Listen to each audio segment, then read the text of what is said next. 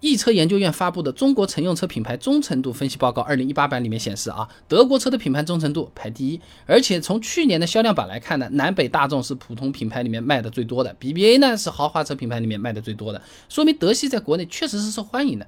那有些朋友就很困惑啊，那国内德系、日系、美系、法系都有的，为啥受欢迎的是德系排的来最前面呢？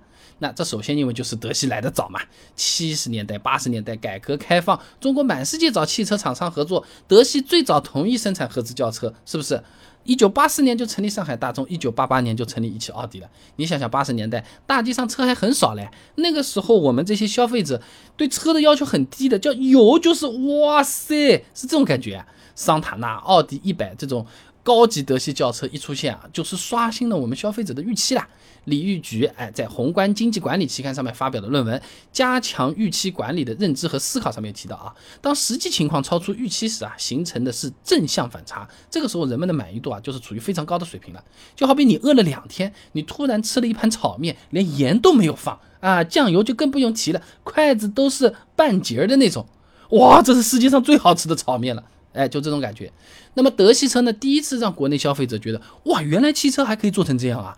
这种第一印象是非常深刻的，所以消费者对德系车啊也是更有好感，那挺正常，人之常情嘛。那其次呢，在德系车刚出现的那些年呢，国内大街上呢还都是什么威面、北京吉普各种六七十年代的苏联轿车嘞。那以前我们视频为什么现在的车质量没以前好呢？上面讲过啊，那个时候考驾照不光是学交规啊，还要重点学习什么机械原理。简单讲，你你是驾驶员是吧？你是驾驶员，你肯定会修车啊，要到这个份上来，那维修保养也要弄的。那也从侧面说明啊，那个时候的车子质量的确还是相对比较差的。你开着开着就坏，驾驶员下来你就得把它搞定，然后接着开，哎，以至于会修车成为了当时司机的必备技能啊。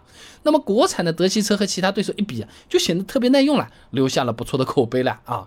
川业在《汽车与配件》期刊上面发表的文章，期待又一个六十万公里无大修出现。上面讲到啊，一九九六年呢，珠海的的哥苏耀红的捷达出租车跑了六十万公里没大修过，是非常罕见的。一汽大众听到这个东西了，还用新车去换回了那辆老车，借机就搞一下宣传，对不对？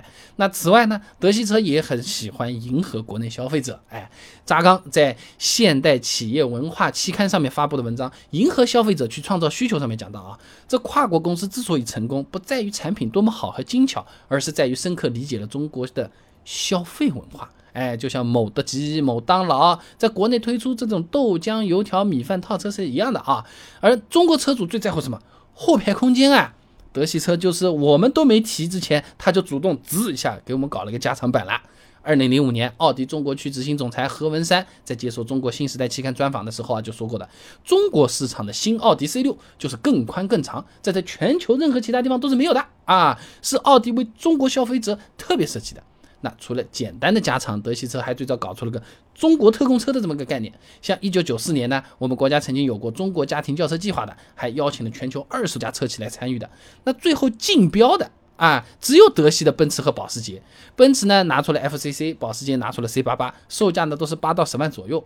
那虽然受政策影响最后是没有量产啊，但也能看出啊，德系车一直都是在努力迎合国内消费者，也是比较积极的。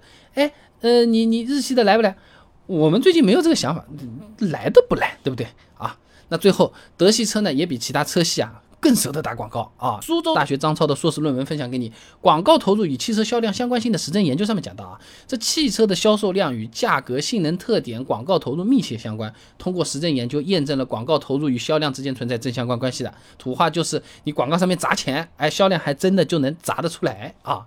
有个调研机构叫做 Marketing Research 啊，汽车行业营销花费榜，二零一九年德系车的营销花费呢是三千四百七十二亿。什么概念？就是它和日美法韩这些车子的营销的这个总和加在一起是差不多的。德系一家挑日系、美系、法系、韩系加在一起。那么在我们国内，CTR 媒介资讯啊，它是央视市场研究股份有限公司啊啊，它呢在二零二零年中国广告市场回顾里面也提到，在广播、杂志和影视视频的刊例花费上面，德系的大众、奥迪、宝马是汽车品牌中最舍得花钱的。那既然钱花到位了，德系车啊更受大家的欢迎也是比较正常的。哎，就和某些明星为了维持知名度，你愿意花钱买个热搜，道理也是比较像的。所以总的来讲，德系车之所以在国内受欢迎，是因为来得早，占了天时地利，还。留下了一个好的口碑，占了人和。而且德系车也喜欢搞加长、搞特供车，来主动的迎合我们消费者，还舍得花钱。你们快来看，我真的很用心，我真的很好。好，这些条件加在一起，德系车在国内想不受欢迎也是比较难的啊。那说到德系车嘛，大家最最最熟悉的那就是大众了。那大众它是有两个的，那么南北大众两家，谁才是真正的原汁原味？南北两家大众，他们有什么区别？而我自己如果要选的话，选哪家比较好？